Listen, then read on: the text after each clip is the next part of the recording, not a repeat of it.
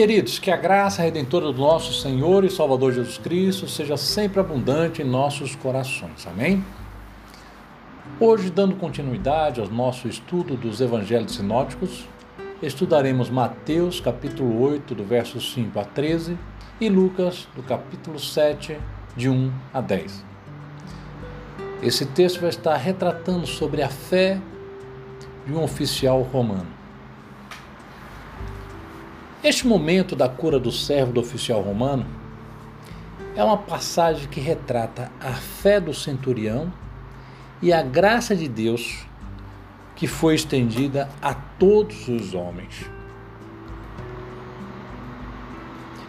É, todos nós sabemos que um centurião é, não era de descendência judia, ele não era judeu era um oficial que comandava uma tropa de 100 soldados.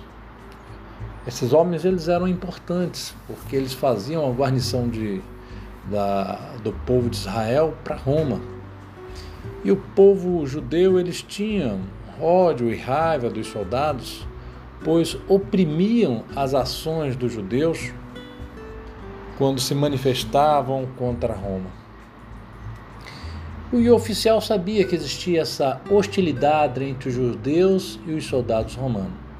Ele sabia que se deslocasse em direção a Jesus, ele iria se deslocar e no deslocamento dele não se deslocaria sozinho, geralmente teria a companhia de vários soldados.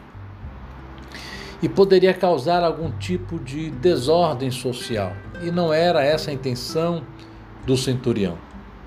O livro de Mateus apresenta que o próprio centurião apresenta, ou seja, aparenta que o próprio centurião esteve com Jesus. Na realidade, na antiguidade, as pessoas mandavam é, pessoas representando com a mensagem específica, representando a autoridade devida. Porém, o centurião, no livro de Lucas, o texto tem mais clareza quando o centurião demonstra sua fé em Jesus, que mesmo que ele estando distante, ora, ele certamente já ouvira falar dos milagres de Jesus. E como oficial, ele tinha a compreensão que o poder de Jesus estava, não estava limitado à sua presença física. Assim como ele comandava os seus soldados à distância, ele tinha plena convicção que Jesus poderia realizar os milagres também de onde ele estivesse. E ao mandar os anciões judeus em busca de Jesus, ele demonstra que ele era um homem sábio, que ao mesmo tempo ele não queria, não queria chamar atenção, não queria causar um tumulto social, e no seu diálogo ele demonstra a sua imensa fé e como ele cria no poder de Jesus Cristo ao declarar que ele não era digno de que Jesus entrasse embaixo do seu telhado. Veja, senhores, que ele era um oficial, ele era um homem de posição social, mas ele compreende a sua finitude, ele compreende e ele reconhece o poder e a majestade de Cristo. Reconhecia que Jesus tinha poderes espirituais, que, mesmo à distância, ele poderia repreender qualquer enfermidade. Jesus, ao ver a fé daquele centurião, ele declarou que nunca encontrou em Israel tamanha fé. Ele, Jesus nesse momento ele estava também é, fazendo um, uma observação para os religiosos se demonstravam ter fé em Deus, mas que viviam suas vidas religiosas sobre um firmamento de aparência e não em reconhecer Deus como soberano e pela falta de compreensão de verem em Jesus o Filho de Deus. Jesus fala: Olha, que virá pessoas de todas as partes da terra e estarão assentados com Abraão, com Isaac, com Jacó, no reino dos céus.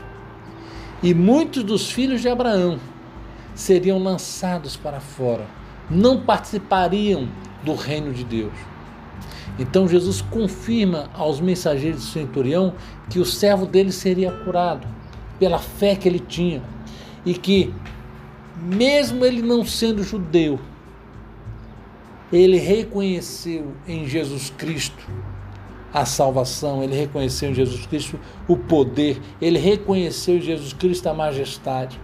Assim como também nós, que estamos incluídos no meio deste povo que viria de todas as partes da terra do mundo para participarem da mesa do Senhor nos céus.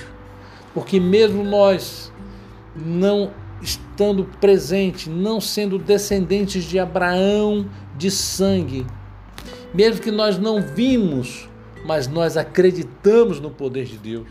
Mas nós nos rendemos aos seus pés, entregamos as nossas vidas a Jesus.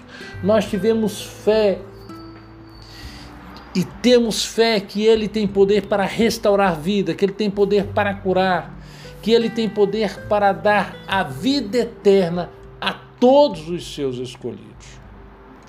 É importante, irmãos, que nós possamos ter a atitude de fé em saber que onde quer que estejamos e que nós tivermos os nossos corações contritos, o Senhor está presente para nos abençoar, para nos dar cura e para trazer salvação para todos aqueles que confessarem Jesus como Salvador.